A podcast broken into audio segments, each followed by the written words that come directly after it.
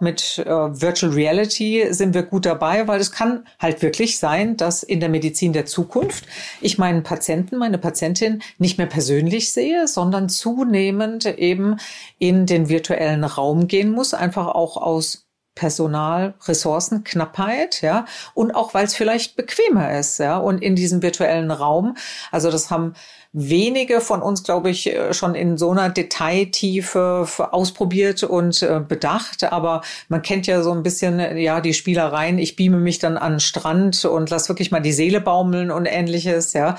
Ähm, das ist schon sehr gut.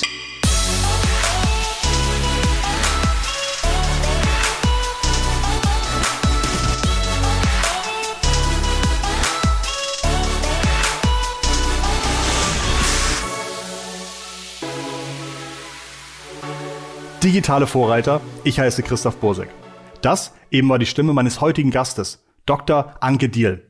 Anke, ich habe ihr, ich habe dir mein, mein schwer abzuschlagendes Du angeboten. Anke ist die erste digitale Change Managerin der Universitätsmedizin Essen. Ich möchte von ihr hören, welche Vita sie hat und wie man so ein ja doch delikates Thema wie Gesundheit oder Medizin von analog nach digital hebt. Sie wird mir über Herausforderungen, Prozessänderungen erzählen und bereits im Vorgespräch haben mir ganz schön die Ohren geschlackert, welches tiefe Fach-Know-how Anke aus der Medizin für ihre Aufgabe mitbringt.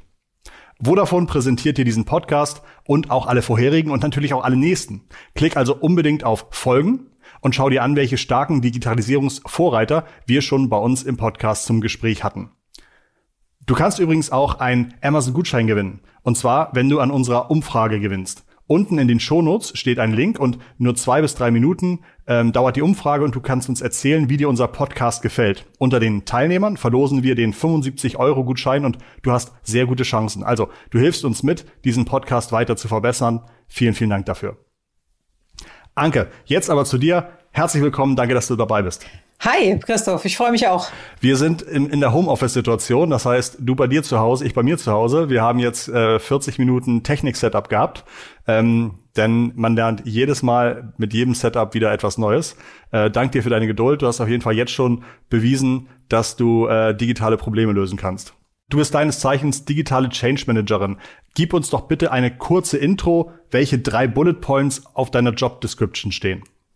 Ja, Gott, wo fange ich da an, ehrlich gesagt? Ja, ähm, im, im Grunde, also die drei Worte Smart Hospital Strategie, die ähm, sind eigentlich so ein Sum-up für das ganze Digital, Change bei uns. äh, und zwar einmal Smart, also Digitalisierung 4.0, innovativ sein, personalisierte, individualisierte Präzisionsmedizin, dann Smart Hospital, also wir reden über Gesundheit also über Präzisionsmedizin, über individualisierte Medizin, also Smart Hospital und Strategie natürlich die strategische Ausrichtung von dem ganzen Unternehmen. Also die Universitätsmedizin Essen ist ein Konzern mit 8.500 Mitarbeitern und 1770 Betten. Insofern, das ist schon ein, ein richtiger eben Unternehmenskonzern und die Strategie auszurichten, Smart Hospital Strategie, das ist eben meine Job Description als Digital Change Managerin. Okay, aber du warst, glaube ich, nicht immer im, ich sage jetzt mal, Projektmanagement-Bereich. Was hast du denn vorher gemacht? Also von Haus aus gelernt bin ich Ärztin und habe dann ganz normal angefangen, erstmal für, als Assistenzärztin in der Neurologie, habe mich dann sehr für Technik interessiert und habe dann gewechselt in die Radiologie, in die Neuroradiologie, weil mich Kernspintomographien und diese ganze Technik dahinter halt in der Radiologie sehr interessiert hat. Ähm, dann war ich im Wissenschaftsbereich, habe ein großes Studienzentrum geleitet und dann war ich jetzt äh, zwischendrin, genau vor zehn Jahren, ähm, habe ich angefangen beim Land Nordrhein-Westfalen im nachgeordneten Bereich vom Gesundheitsministerium NRW ähm, habe dort zuerst als Referentin gearbeitet und dann sechs Jahre lang den Fachbereich Versorgungsstrukturentwicklung für das Land Nordrhein-Westfalen geleitet. Und dazu gehörte natürlich im steigenden Ausmaß dann auch Telemedizin und E-Health. Und so bin ich dann vor zwei Jahren wieder zurück in meine ehemalige Wirkungsstätte äh, gekommen, in die Universitätsmedizin nach Essen. Da habe ich nämlich auch Radiologie gemacht und da war ich elf Jahre lang als Ärztin in der Radiologie. Kannst du dich noch an dein erstes Projekt erinnern, wo ihr gemerkt habt, oh, das ist ja im Grunde eher ein Digitalisierungsprojekt als ein Medizinprojekt? Ja, im Grunde war das schon sehr prägend, ähm, diese Erfahrung in der Radiologie. Als ich dort ankam, hat man ganz normal auf Filmen, auf Röntgenfilmen die ganzen Aufnahmen äh, ausgedruckt und musste dann jeden Morgen wirklich anderthalb Stunden so einen riesigen Bildpräsentierer, also ein Alternator nennt sich das im Fachjargon, ähm, behängen und verschiedene Aufnahmen im zeitlichen Verlauf dann immer direkt untereinander. Und man hatte tausend Tüten und das war richtig, also Manpower, äh, um das vorzubereiten, dass dann eben die entsprechenden Fachdisziplinen in ihren Röntgenkonferenzen dann die aktuellen und eben auch vorherige Aufnahmen gesehen haben. Und äh, dann kam die Digitalisierung. Also es wurde einfach alles umgestellt auf digitale Bildsysteme. Die nennen sich, äh, ist ja alles äh, quasi Neudeutsch, Englisch, PACS, also Picture Archiving Systems. Und in diesen ja. PAX-Systemen, da hatte man, egal an welchem Arbeitsplatz man war, Zugriff auf die aktuellen und auch, auch auf die Archivaufnahmen und man konnte die wunderbar auf Knopfdruck dann untereinander legen. Und das war schon sehr prägend, das einfach zu sehen, wie viel Zeit man gespart hat, also wertvolle Personalressourcen, die dann einfach mit Tüten umhertragen verschwendet wurden und die sich dann wirklich anderen Dingen widmen konnten. Das hört sich an wie eine ganz andere Zeit.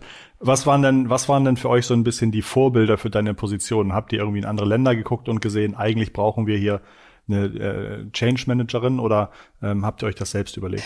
Ja, also es ist tatsächlich so, dass äh, natürlich in der Industrie man viel weiter denkt und viel äh, umfassender auch die ganzen Digitalisierungsaktivitäten, die sich eben durch die Fortschritte in der Technik angeboten haben, integriert hat. Robotik, ähm, auch schon relativ früh eben äh, künstliche Intelligenz, ähm, 3D-Druck und so weiter. Und das in der Gesundheit dann doch nochmal eine andere Kultur einfach war. Und da haben wir tatsächlich einmal in die Industrie geguckt, aber auch in die anderen Gesundheitssysteme. Und also die sind wirklich von Israel bis Finnland. Ähm, also man muss auch gar nicht so weit gehen, überall doch weiter als in Deutschland. Und die Initiative als solche ergriffen hat Professor Jochen Werner, das ist der Vorstandsvorsitzende und ärztliche Direktor eben der Universitätsmedizin Essen, der wirklich ein Vordenker par excellence ist und dann eben diese Idee hatte, als wir uns dann kennengelernt haben auf den Kongressen,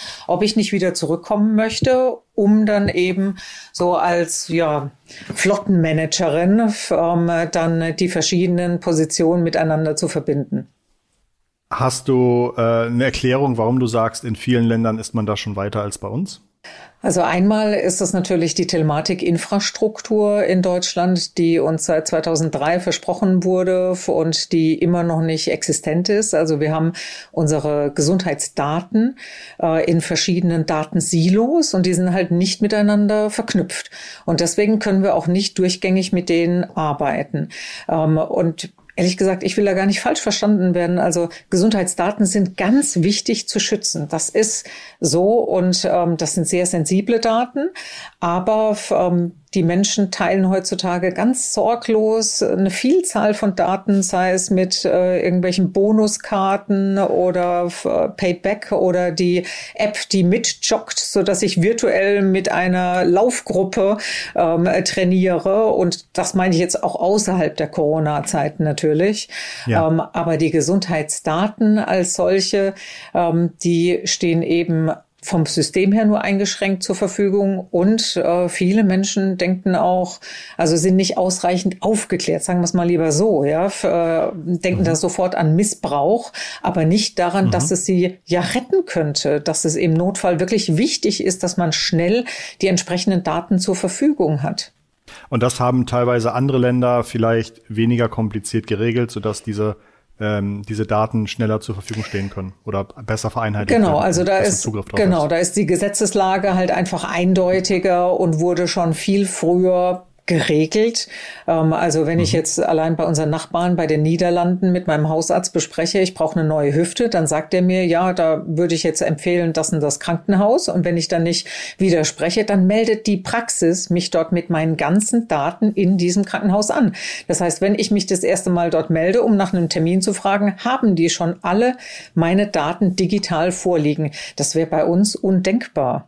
Gibt es Bereiche in der Medizin, wo die Digitalisierung es einfacher hatte, also schon fast so eine Commodity wurde? Du hast eben euer ähm, PAX, äh, also euer Radiologieprojekt besprochen, aber gibt es noch andere Bereiche, wo man sagt, ähm, hat sich schon ganz klar durchgesetzt, will keiner mehr drauf verzichten? Also im Grunde ist es halt überall da, wo durch die Technik, ich sage es mal, Einsparungen, also zeitliche Einsparungen und dann natürlich auch Ressourcen eingespart wurden. Ähm, also jetzt zum Beispiel in der Radiologie, diese ganzen Röntgenfilme, die sind extrem teuer gewesen.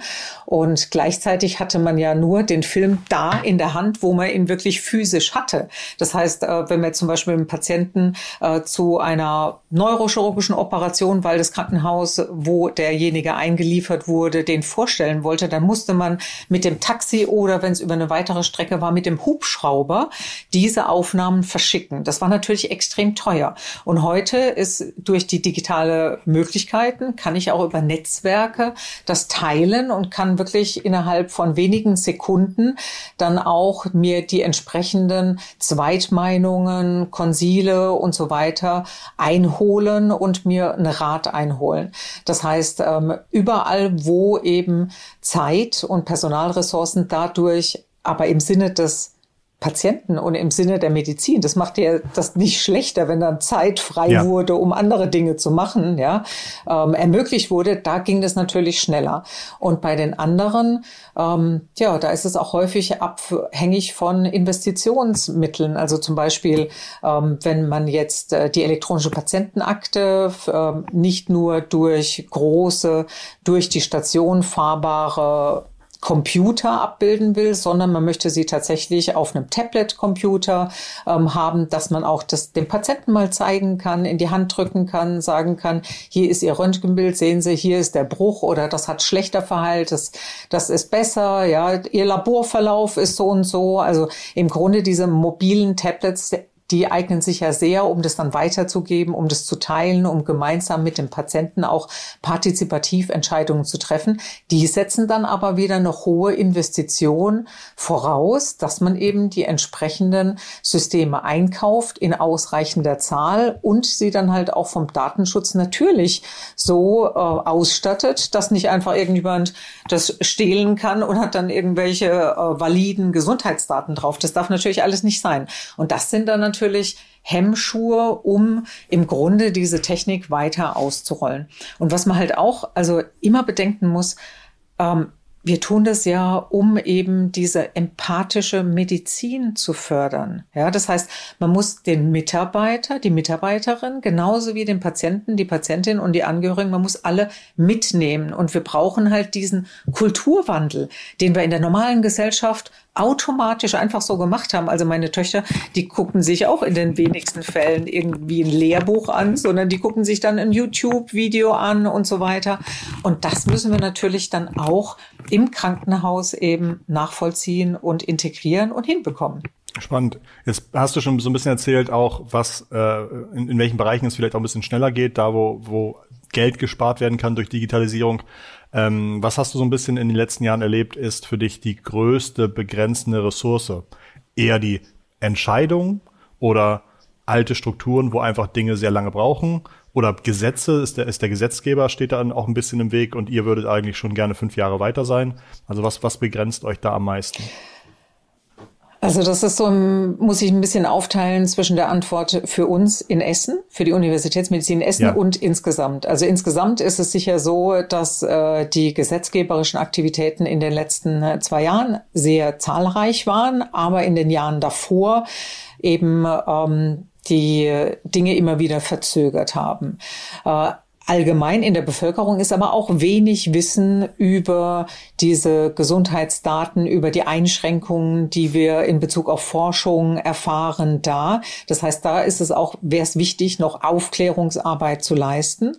Ähm, für uns in Essen war jetzt wirklich ganz entscheidend und ist auch wirklich ein großer Erfolgsfaktor, dass wir auch diesen Kulturwandel nachvollziehen, weil das Ganze geht also steht und fällt mit dem Menschen. Ja, ohne den Menschen ist diese ganze Digitalisierung ja nichts. Also es geht ja nicht darum, nur einfach sinnfrei Technik einzuführen, sondern ähm, es geht darum, wirklich diesen Kulturwandel ähm, hinzubekommen und die Mitarbeiterinnen und Mitarbeiter auch mitzunehmen und auch zur Nutzung anzuregen. Also das, was quasi sich ähm, durch die ganzen Vorteile, die man hatte im Privatleben, zum Beispiel, dass man jetzt keine ausgedruckten Bahnfahrkarten mehr hat, sondern das über Apps äh, bedient oder Flugboardingpässe ähm, und so weiter. Ja, ähm, das hat sich ja immer mehr durchgesetzt. Aber im Krankenhaus, da geht es natürlich um den Menschen, die Versorgung vom Patienten.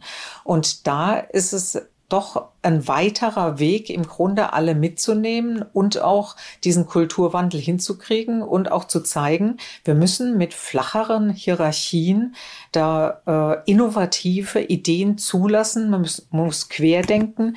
Also es ist nicht so, dass immer nur ähm, der Professor, die Professorin die besten Ideen hat und innovativ ist, sondern das kann genauso gut auch jemand aus der Verwaltung sein, die Krankenschwester, der Therapeut, äh, also quer quer durch.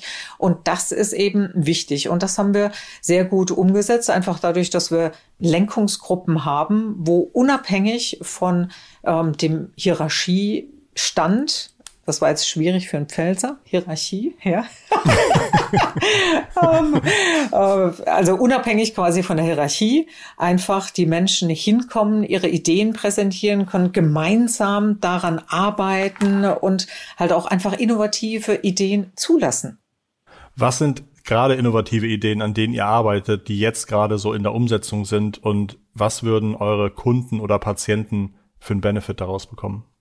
Also bei uns ist es wirklich ganz zentral, dass wir gemäß unserer Smart Hospital Strategie halt auch eine Smart Hospital Information Platform, also SHIP nennen wir das, ja, ähm, haben. Und bei dem SHIP geht es einfach darum, dass man die verschiedenen Daten ähm, miteinander vernetzt. Also auch in einem großen Universitätsklinikum ist es so, dass man Daten in verschiedenen Systemen hat. Also zum Beispiel die elektronische Patientenakte ist ein System. Dann hat aber zum Beispiel der HNO-Arzt, ähm, Ärztin, die brauchen ihre eigenen kleinen Subsysteme, die hervorragend auf genau dieses Patientengut spezialisiert sind, auf zum Beispiel MP3-Aufnahmen von Video also bis hin zu Videoaufnahmen vom Kehlkopf, die die Schwingungen zeigen. Und diese Daten müssen dann wieder integriert werden in die elektronische Patientenakte beziehungsweise in eben diese Smart Hospital Information Plattform. Und die Daten müssen nicht einfach wie jetzt ein PDF äh, zum Beispiel vorlegen oder ein JPEG, ja, sondern sie müssen strukturiert, also miteinander verknüpfbar vorliegen. Und deswegen ähm, ist diese Smart Hospital Information Platform für, für uns eigentlich das zentrale Projekt, mehr und mehr Daten strukturiert, erreichbar und miteinander verknüpfbar zu machen. Weil nur so kann man dann auch wirklich zum Beispiel mit künstlicher Intelligenz arbeiten. Man kann dann präzise und personalisiert spezialisiert auch Vorhersagen treffen, Mustererkennung, Proben und so weiter. Wenn die auch quasi im Krankenhausbereich alle nur als PDFs vorliegen, dann kann man gar nichts damit machen. Insofern ist das wirklich Grundvoraussetzung, nicht nur die elektronische Patientenakte, sondern auch diese Smart Hospital Information Platform SHIP. Löst ihr das in der Universitätsmedizin Essen für euren Fall oder ist das im Grunde eigentlich eine, äh, ein Industriestandard, der da gerade entsteht? Nein, wir lösen das äh, quasi intern durch eine sehr große Truppe, äh, die eben von, von Informatikern, also wir haben eine sehr gut ausgestattete zentrale IT, die auch eine Doppelspitze hat. Also wir haben einen medizinischen Direktor und wir haben einen technischen Direktor und wir haben auch eine große Arbeitsgruppe, die sich eben mit diesen modernen technischen Standards beschäftigt. Äh, also es ist jetzt nicht so, dass man ähm, dann einen eigenen Standard entwickelt, den die Welt dann wieder nutzen muss. Nein, ja. sondern man nimmt einen Standard, äh, den es schon gibt. Also in unserem Fall ist das FIRE, ähm, also ein moderner IT-Standard, der mit Medizindaten arbeiten kann und mit dem basierend schaffen wir dann diese Plattform.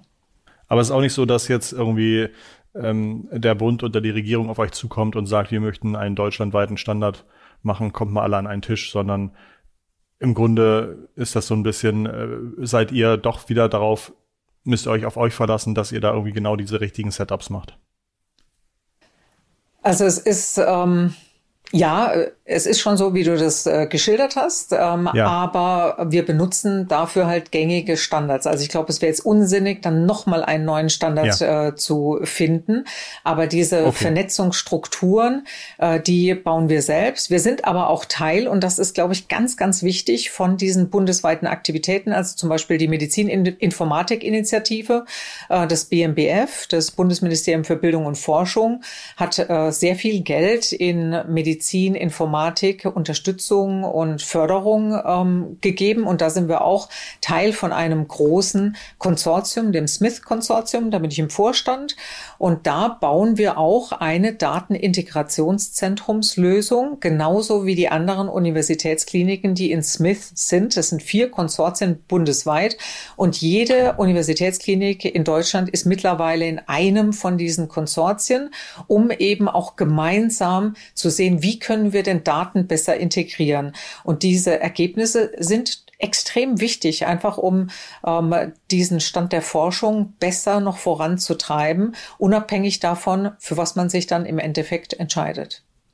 Wahrscheinlich, wenn du jetzt zu Konferenzen gehst, dann sprecht ihr nicht mehr über eure äh, Chip-Plattform, sondern dann sprecht ihr über Themen, die vielleicht schon in fünf bis zehn Jahren oder erst in fünf bis zehn Jahren angegangen werden. Was sind so ganz besonders spannende Zukunftsthemen, wo du sagst, oh mein Gott, wenn wir das erstmal haben, dann freue ich mich, dass ich vielleicht das und das irgendwann nochmal sehe.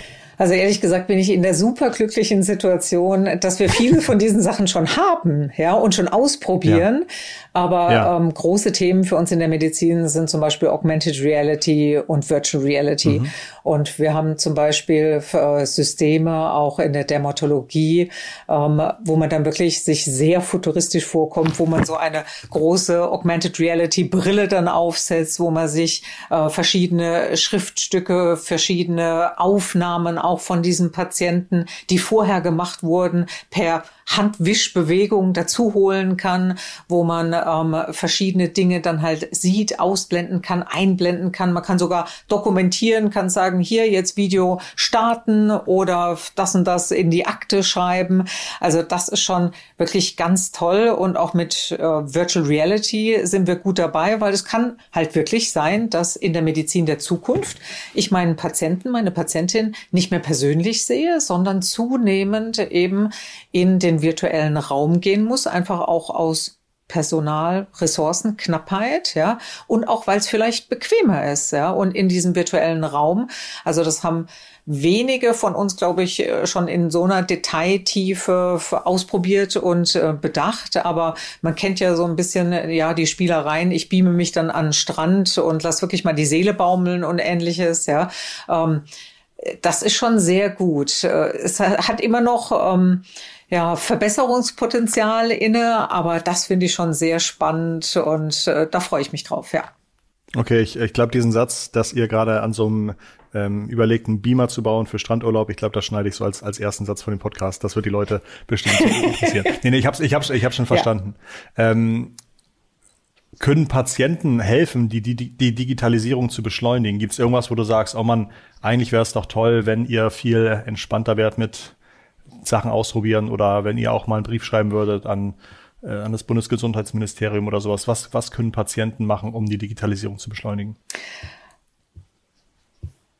Also im Grunde ist äh, die Gesundheit da keine Ausnahme zur Gesundheitswirtschaft und zur normalen Industrie.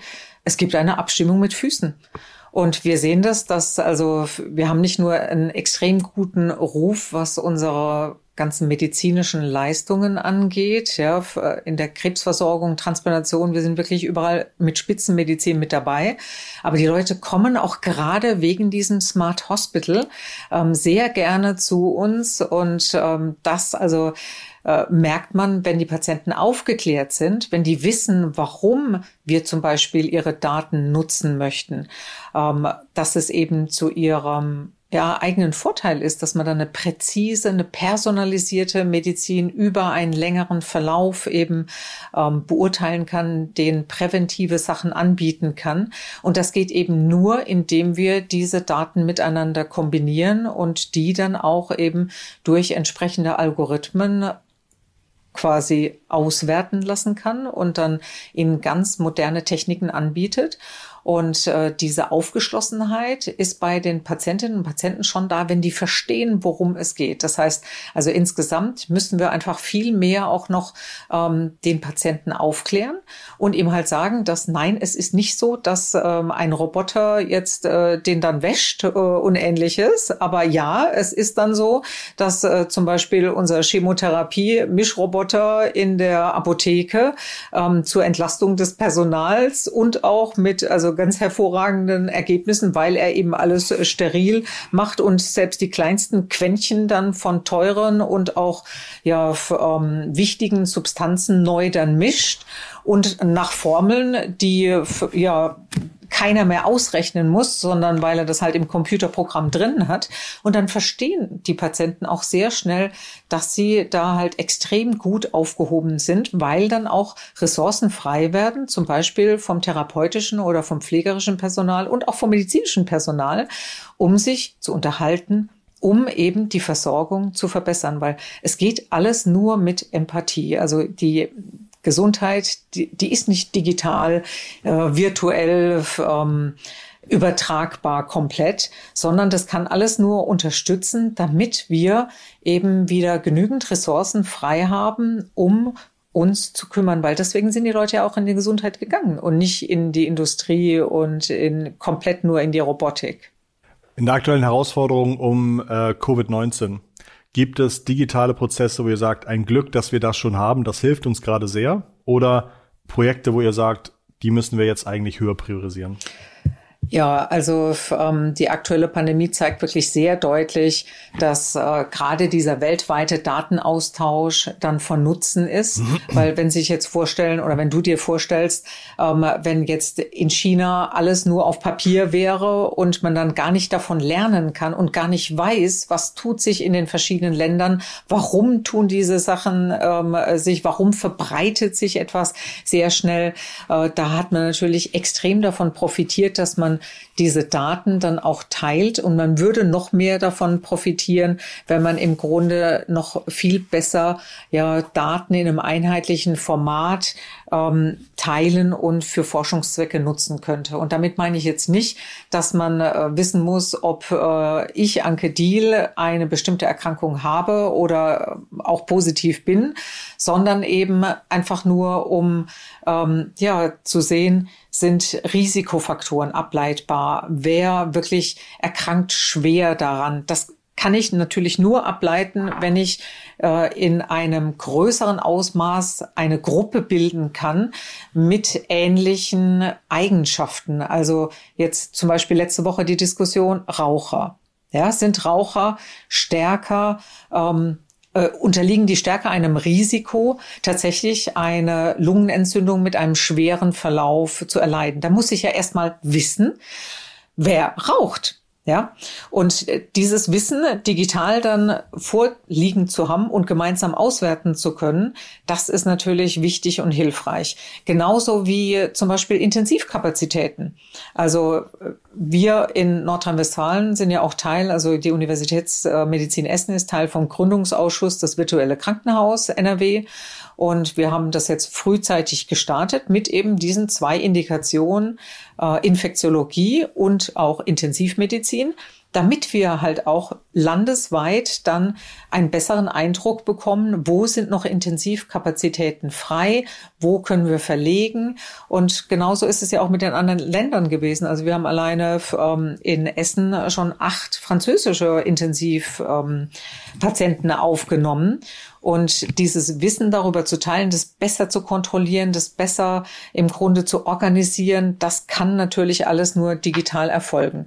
Insofern, also Dashboards, Entwicklung auch über die Medizininformatik-Initiative, um eben zu zeigen, ähm, welche ja, Patienten liegen, wo, wen kann ich wie unterstützen. Das sind jetzt Projekte, ja. die gerade in der digitalen Gesundheit äh, dann gepusht werden und auch unterstützt werden.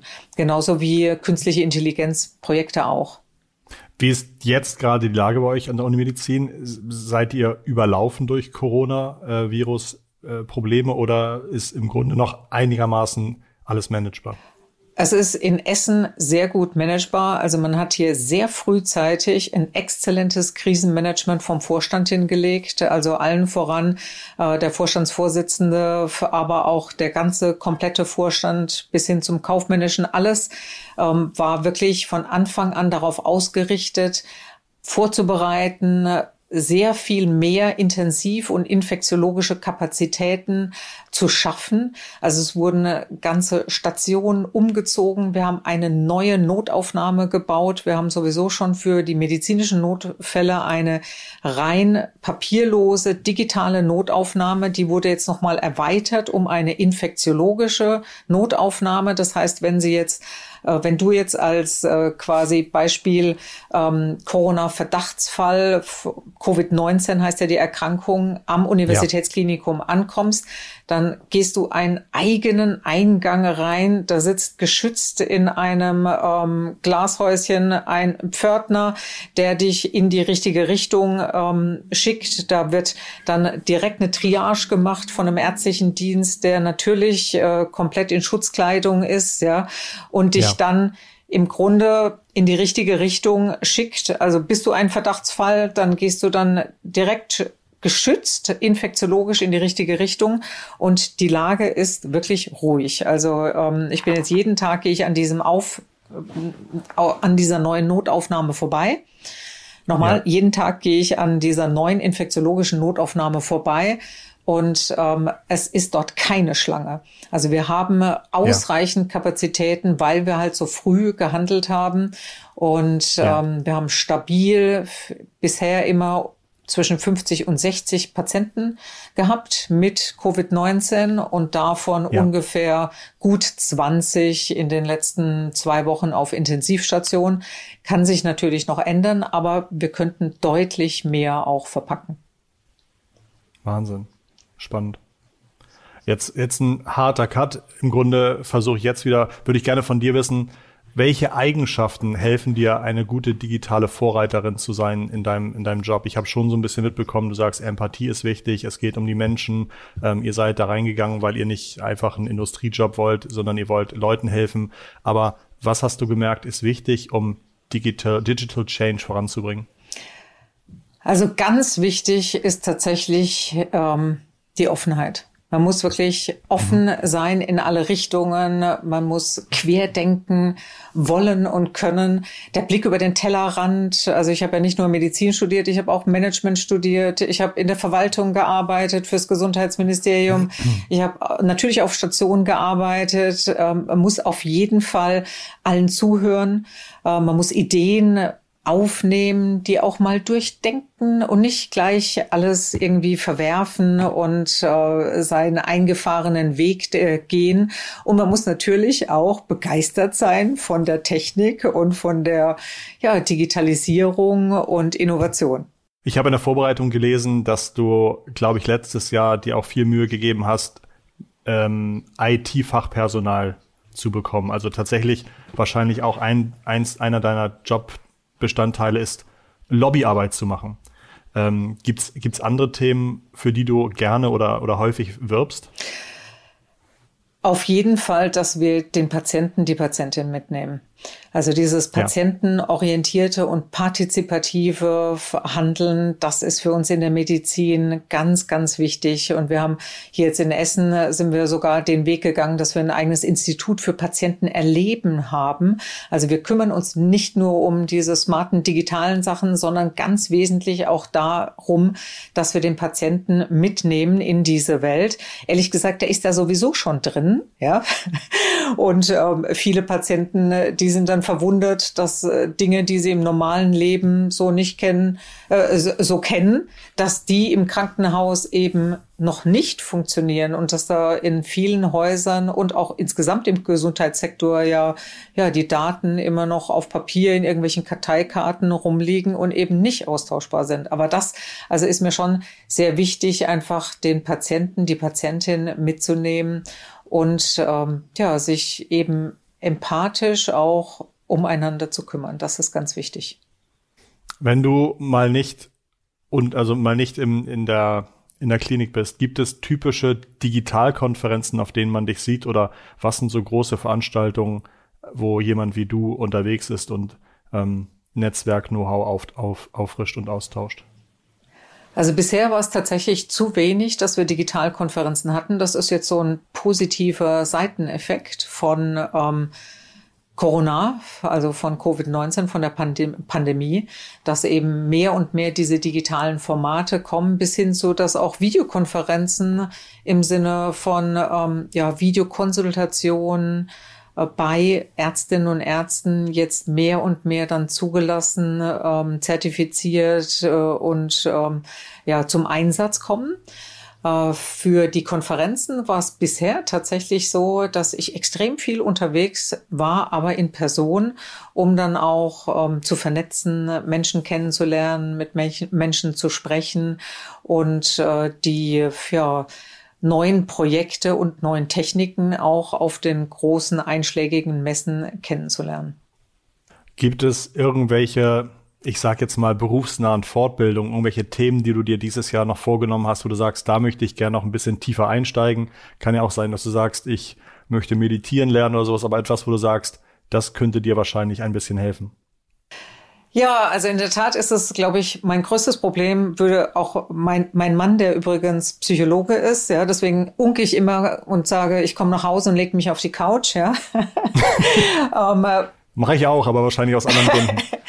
äh, aber ähm, der würde das auch auf jeden Fall bestätigen. Ich kann ganz schlecht äh, abschalten und mal nichts tun. Also ich kann einfach nichts, nichts tun. Nicht nichts tun, ja. genau, ja. Ähm, ich hatte ja auch für die Vorbereitung auf den Termin, hatte ich dir aus Versehen den Ostermontag an, angeboten. Und ich glaube, ähm, wahrscheinlich hättest du im Endeffekt noch gesagt, ja, machen wir. Ne? Also, ja, ich habe tatsächlich drüber nachgedacht, genau, weil ja. da war auch bei mir noch kein einziger Termin drin. Insofern ja, kann ja. ich das gut nachvollziehen. Ähm, okay, also abschalten genau, lernen. abschalten lernen. Na, da gibt's ja die verschiedensten Programme, so Achtsamkeit, Meditation, Mindfulness, Based Stress Reduction. Yoga habe ich mal probiert, aber ich bin leider nicht gelenkig genug. Ja, da kann ich nicht abschalten dabei. Das kommt ja auch mit der Zeit. ja, aber das, das fände ich wirklich okay. Äh, gut, da mal äh, wirklich sich tagelang reinzuknien und das verschärft zu lernen und nicht nur immer sonntags. Also sonntags kriege ich es hin, aber das ist natürlich zu wenig, einmal in der Woche. Ja. Aber was ich auch toll finde, ist, ich bin ja so ein Technikfreak und ähm, vorhin hatten wir ja dann auch bemerkt, dass äh, ich tatsächlich hier eine Reihe von Mikrofonen und Dingen auch im Privathaushalt habe. Ich ja, du bist besser ausgestattet als ich. und ich würde wirklich sehr gerne auch lernen, einfach Videos professioneller zu machen, die zu schneiden, Töne zu mischen. Also das finde ich auch ja. sehr spannend. Da ist also kurzer, kurzer Tipp von, von meiner Seite an dich. Ich habe sehr viel auf YouTube gemacht und berate da sehr viel. Und es ist immer so, Hauptsache es ist online. Es gibt keinen, der sich beschwert und sagt, oh, hätte ich aber einen schöneren Schnitt mir gewünscht, sondern Dinge live zu bringen, auch einfach in die Handkamera einzusprechen, hochzuladen, ist eigentlich immer der beste Weg, ähm, um anzufangen und viele so gute Ideen. Und ich hatte auch beim Zuhören schon gedacht, ja Mensch, irgendwie Leuten erklären, da könnt ihr doch so tolle Videos machen. Viele solcher Themen werden halt leider nicht gemacht, weil man denkt, man muss einen gewissen Qualitätsstandard ein, einhalten. Aber gerade YouTube ist so eine Plattform, wo die Leute einfach dankbar über den Inhalt mhm. sind, das Learning sind, die, den, den Takeaway-Value. Und äh, insofern glaube ich, ähm, würde ich fast sagen, äh, versuch's einfach. Und mit der, nach dem 20. Video wirst du schon besser werden als nach dem ersten. Aber äh, würde ich fast gar nicht sagen, dass man irgendwie wartet, bis man dann eine Schnittausbildung gemacht hat oder eine Fortbildung gemacht hat. Aber spannend, spannend zu hören. Okay. Ähm, wir haben jetzt so ein paar digitale Vorreiterinnen hintereinander in den April gelegt. Gibt es noch etwas, was du anderen Vorreiterinnen raten würdest, damit sie in ihrer Branche, in ihrem Beruf, in ihrem Traum weiter nach vorne kommen können? Ich glaube, das Wesentliche ist wirklich, dass man mit Begeisterung dahinter steht, mit dem, also eine Begeisterung für das, was man macht und interessiert und offen in alle Richtungen bleibt. Das ist ganz wesentlich. Natürlich äh, ist es von Vorteil, wie jetzt bei mir. Ich bin ja nicht mehr ganz so jung und habe auch schon eine Reihe von Berufen und beruflichen Einsätzen hinter mir und davon profitiere ich natürlich. Also äh, Digitalisierung in der Medizin ist, wenn man Ärztin von Haus aus ist, natürlich viel einfacher zu verstehen und auch die Sinnhaftigkeit und die Umsetzung ähm, ist dann einfacher, aber das Wichtigste ist wirklich die Begeisterung für die Tätigkeit als solches und das Interesse daran und das dann auch zu vermitteln. Mhm. Also zwei ähm, Dinge, die fände ich tatsächlich auch wichtig in dem Podcast zu bringen. Ähm, und äh, da könnte man vielleicht nochmal überlegen, ob man die nochmal beleuchtet. Das eine ist künstliche Intelligenz. Das interessiert die Leute einfach brennend. Warum macht ja, man gerne. das? Und ähm, äh, und das andere ist äh, das Patientenportal. Also wir ähm, bereiten jetzt gerade eine App vor, mit der auch der Patient dann im Grunde quasi einchecken kann am Krankenhaus und ähm, mhm. Fragebögen beantworten kann und wirklich also ja digital mit dabei ist. Dann lass uns, dann lass uns gerne auch über das Thema ähm, künstliche Intelligenz. Dann, dann lass uns, also dann gib uns da gerne ein Update. Ich habe gar nicht danach gefragt, weil äh, weil ich's nicht so kenne, aber was, was hätte ich dich gerne fragen können? Äh, zum Beispiel, man hört ja immer viel über den Einsatz von künstlicher Intelligenz ähm, in der Medizin. Wie muss ich mir das vorstellen? Dann würde ich das, ich lasse das Gespräch einfach so laufen, Anke. Wir sind hier im Homeoffice, das ist halt ein, ein wir, wir lassen das einfach so laufen. Ähm, wie, genau, wie, wie ist denn, wie ist denn, wie viel Impact hat die künstliche Intelligenz gerade auf, ähm, auf die Digitalisierung? Was gibt es da? Was man wissen sollte und woran arbeitet ihr gerade? Also bei dem Stichwort künstliche Intelligenz ist es ja wirklich so, dass ähm, in ganz vielen Branchen das äh, in der Industrie, in verschiedenen Unternehmen eingesetzt wird und in der Bevölkerung, glaube ich, eher Angst hervorruft, weil man denkt so, oh, mhm. jetzt ähm, wird man nicht mehr von ähm, einem Arzt, einer Ärztin behandelt im Gesundheitskontext, sondern ähm, jetzt entscheidet irgendwie eine künstliche Intelligenz irgendwas für mich. Und das ist natürlich mitnichten so, sondern die ähm, ja. künstliche Intelligenz wird ja häufig zu Mustererkennung und zu Auswertungen eingesetzt.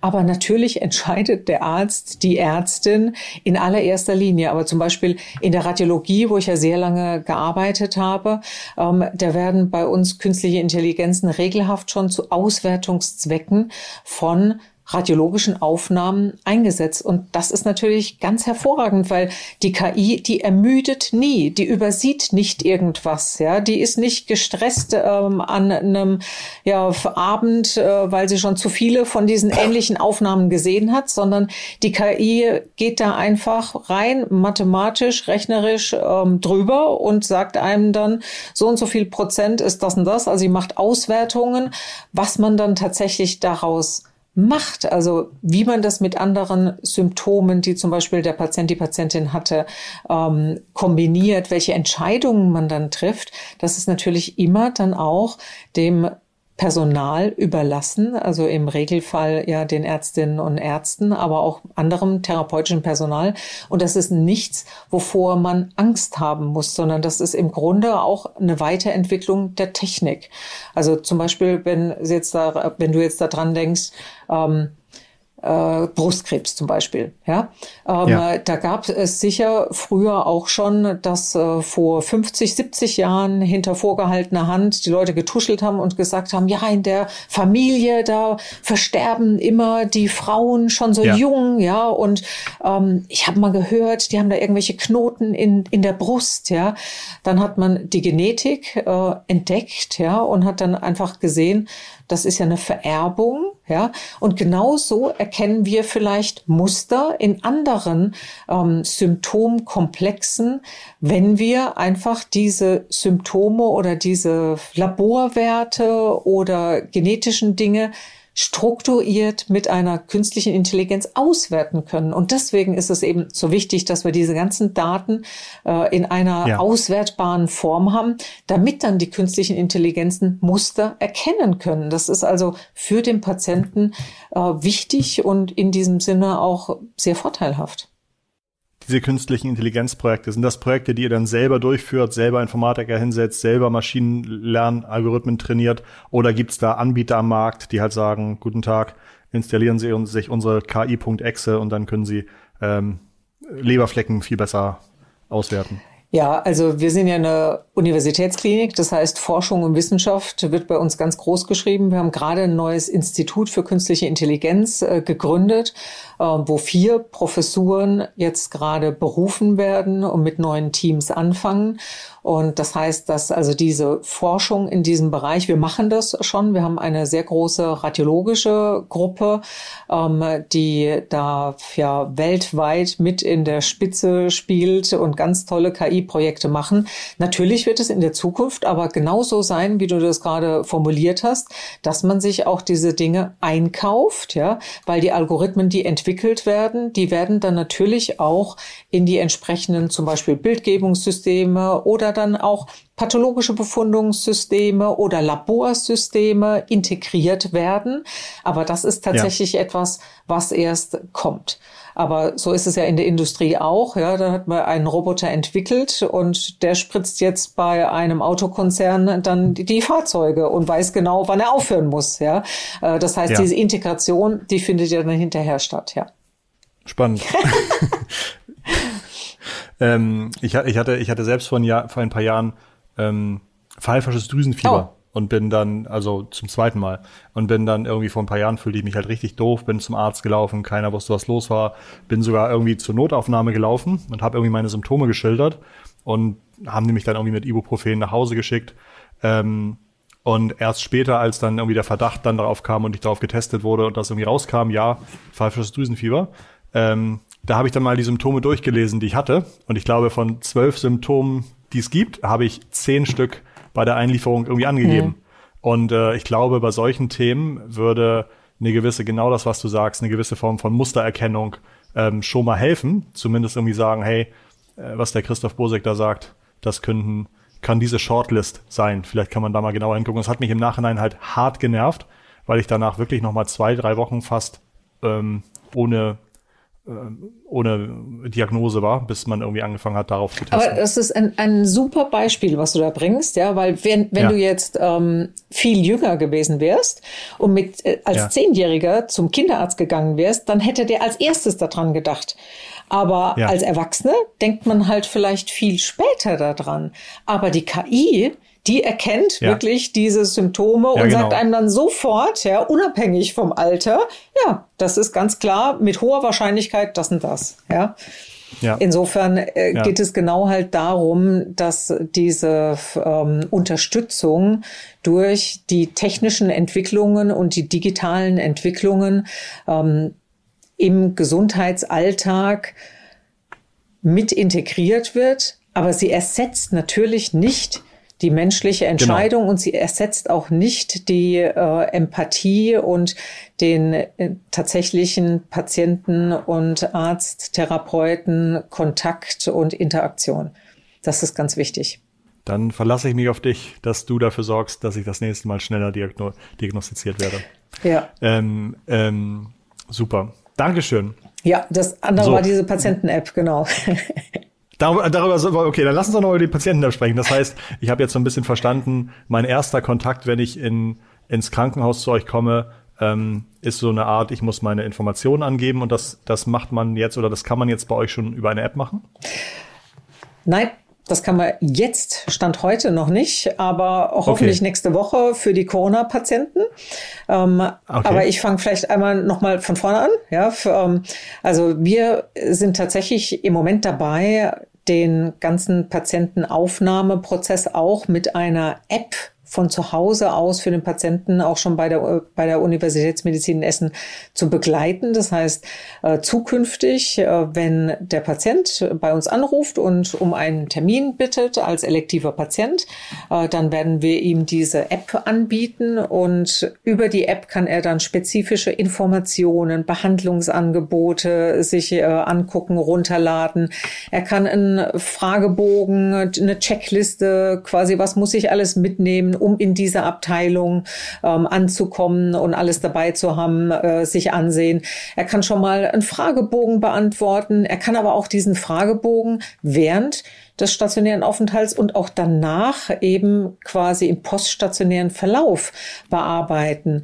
Ähm, es wird äh, die Funktion geben, dass wir den auch kontaktieren können über Push-Nachrichten, ähm, dass man auch in einer Art von Chat geht bis hin zu Videokonferenzen. Das heißt, man kann ganz viel dann Interaktion ähm, mit dem Patienten machen. Man kann den Patienten, die Patientin informieren. Es führt also zu einem Empowerment und es führt vor allem dazu, dass man sich aktiv in diesen Behandlungsverlauf ähm, hineinbegibt. Also man kann wirklich partizipieren. Und äh, wir haben schon sehr lange im Grunde diese App konfiguriert. Ähm, das ist bei uns wirklich sehr anspruchsvoll, weil wir halt 70.000 stationäre und 300.000 ambulante Patienten im Jahr versorgen. Und wir wollen jetzt auf gar keinen Fall einfach nur irgendwelche allgemeinen Informationen da reingeben, ja. sondern es muss ja schon auch spezifisch in diesen Kontext reinpassen. Und ähm, jetzt haben wir eine Patientengruppe vorgezogen und wollen in den nächsten Tagen damit auch an den Start geben, nämlich die Covid-19-Patienten, die ja. eben mit Verdacht auf die Erkrankung zu uns kommen, die werden diesen App-Zugang bekommen und werden dann auch täglich eben Fragebögen zu ihren infektiologischen Symptomen ausfüllen müssen, ja, ähm, einfach für die Patienten auch, die wir dann wieder nach Hause entlassen, damit wir dann hinterher auch einen Anhaltspunkt haben, wie ging es denen denn in diesem Zeitraum der Entlassung, ähm, falls die wiederkommt, falls die nochmal Fieber bekommen, falls die nochmal also eine Krankenhausbehandlung benötigen, hat man dann eben ja. nicht auf Papier irgendwelche ähm, Werte, sondern man kann dann direkt eben von dieser Patienten-App das wieder einspielen in die elektronische Patientenakte und die Werte übernehmen. Und das ist natürlich für ähm, die weitere, ja, bessere Versorgung von diesen Patienten und auch für die medizinischen Erkenntnisse, die wir daraus gewinnen, von unschätzbarem Vorteil, dass wir diese Daten dann haben. Das ersetzt natürlich nicht, dass ähm, die Patienten sich äh, erstmal auf jeden Fall an die Behandlungsleitlinien handeln halten müssen. Und auch wenn Sie jetzt zum Beispiel wieder einen Fieberanstieg haben oder eine ganz starke Atemnot, natürlich müssen Sie dann auch äh, die Feuerwehr rufen. Es ist jetzt keine tele telemedizinische äh, Behandlungseinheit. Ja. Das wäre jetzt ehrlich gesagt zu lange vom Zeitaufwand, das zertifizieren und validieren zu lassen. Ähm, und deswegen, also ist es tatsächlich so, dass der Patient, die Patientin muss dann selbst auch noch handeln, aber wir haben dann diese Daten, um sie dann für die verbesserte Versorgung und für die medizinische Wissenschaft einzusetzen. Und dann kann ich die auf meinem iPhone, auf meinem Android-Handy oder sonst was installieren. Genau, das ist eine App fürs Handy. Mhm. Ja. Ja. Ähm, spannend, ich finde es auch spannend, wie schnell man dann doch reagiert, weil ich mir vorstellen kann, gerade wenn ihr sagt, ihr habt das jetzt ab nächster Woche für die äh, Covid-19-Patienten am Start, ähm, ist das ja wirklich eine schnelle Reaktion. Also könnt ihr anscheinend auch eure Teams so schnell umbilden, aufstellen, Dinge umsetzen. Ähm, das hätte ich, also das überrascht mich auf jeden Fall, beziehungsweise ich kann mir gut vorstellen, dass man dafür, ähm, ja, dass man dafür sehr flexibel sein muss. Ja, ich weiß ja selbst, wie es ist, irgendwie eine App zu bauen oder die einzureichen oder freigeschaltet zu bekommen und dann so schnell gerade solche Themen umzusetzen, äh, finde ich auf jeden Fall sehr, mh, hm, sehr, sehr bemerkenswert. Ja. Ähm, Dankeschön, Anke. Jetzt haben wir doch noch, jetzt haben wir doch noch ein paar Themen mehr mit reingenommen, ja. als ich auf dem Zettel hatte. Die, der Podcast ist dadurch etwas länger geworden, aber gerade auch finde ich, die letzten Themen waren natürlich sehr spannend und auch das ähm, KI-Thema, bei dem ich dann selber das Gefühl hatte, das könnte auch jemandem wie mir irgendwie schnell helfen, äh, hat mir sehr gefallen. Dankeschön. Gerne. Neben Anke haben wir diesen Monat auch andere digitale Vorreiterinnen in unseren Folgen. Wir haben schon mit Ann-Kathrin Schmitz gesprochen. Ann-Kathrin ist Gründerin einer Influencer-Agentur mit Multimillionen-Reichweiten und hat klare Tipps für Gründerinnen. Und außerdem habe ich mit der Business-Influencerin Celine Flores Villas gesprochen. Sie war erst Miss German Universe und hat dann direkt nach dem Studio angefangen, selbstständig zu arbeiten, um Unternehmen bessere Social-Media-Ideen, Strategien beizubringen. Anke, Celine, Ann-Kathrin und nächste Woche geht's weiter.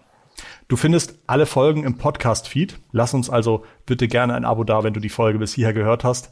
Ich danke dir ganz herzlich für deine Unterstützung. Das war's für heute. Wir hören uns nächsten Montag wieder. Hab eine gute Woche.